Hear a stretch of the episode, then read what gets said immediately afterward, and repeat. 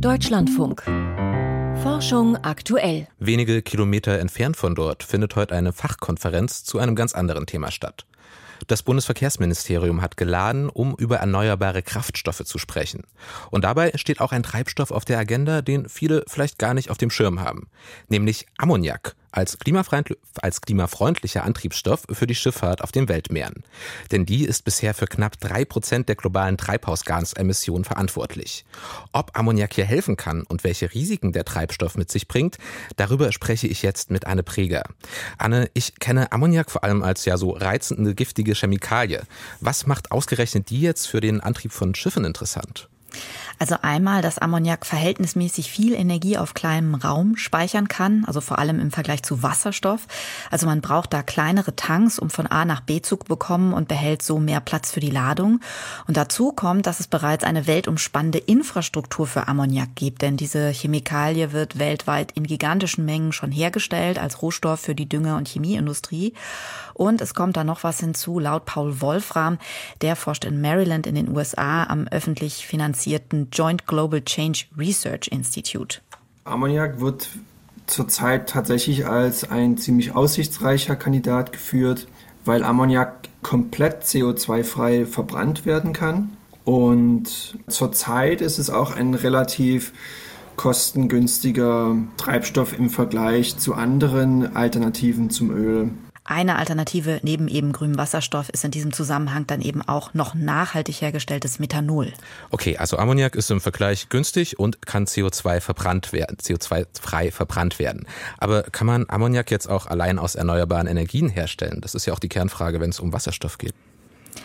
Ja, noch passiert das nur in relativ wenigen kleinen Anlagen. Also da wird dann beispielsweise Wasserkraft, Windkraft oder Sonnenenergie eingesetzt, um Wasser zu spalten und mit dem entstandenen Wasserstoffgas und Luftstickstoff dann eben NH 3 herzustellen, also Ammoniak.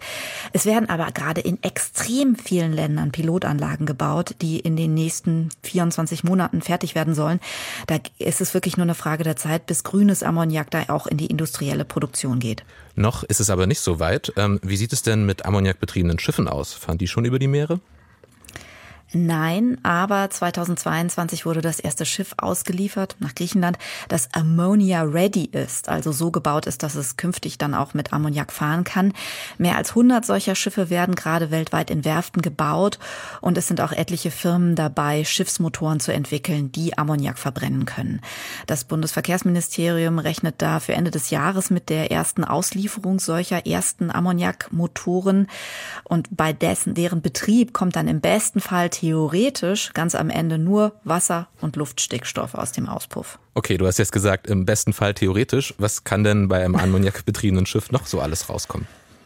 Äh, Stickoxide und Lachgas. Und letzteres ist ein Treibhausgas, das 250, 270 mal heftiger die Erde erwärmt als Kohlendioxid.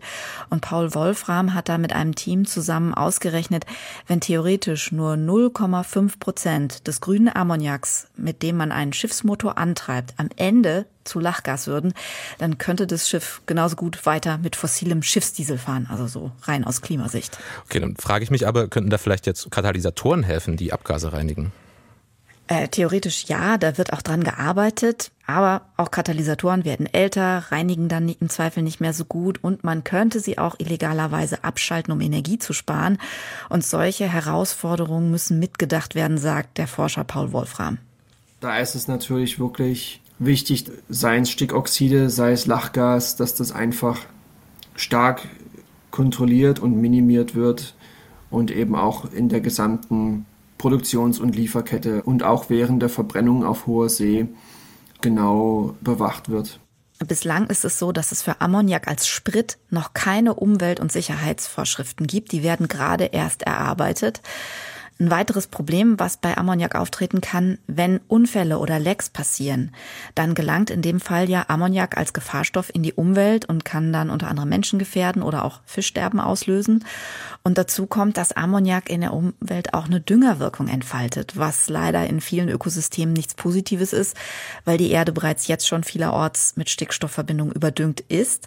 Das heißt, dieses Problem könnte sich in Zukunft noch weiter vergrößern, wenn jetzt die Ammoniakherstellung für den Schiffsverkehr massiv hochgefahren würde. Okay, Anne, und dann sag mir noch ganz kurz, wie schätzt das Bundesverkehrsministerium die Rolle vom grünen Ammoniak für den Schiffsverkehr in der Zukunft ein? Also das Ministerium sieht da Chancen, aber auch noch technische Herausforderungen. Also ein Sprecher sagt, das Ministerium findet den Ausstoß von Lachgas da nicht akzeptabel. Im Tenor geht das Ministerium aus, dass Ammoniak bei großen Frachtschiffen im weltweiten Handel eine nicht unerhebliche Rolle spielen wird als Treibstoff. Anne Preger dazu, ob Ammoniak den Schiffsverkehr klimafreundlicher machen kann.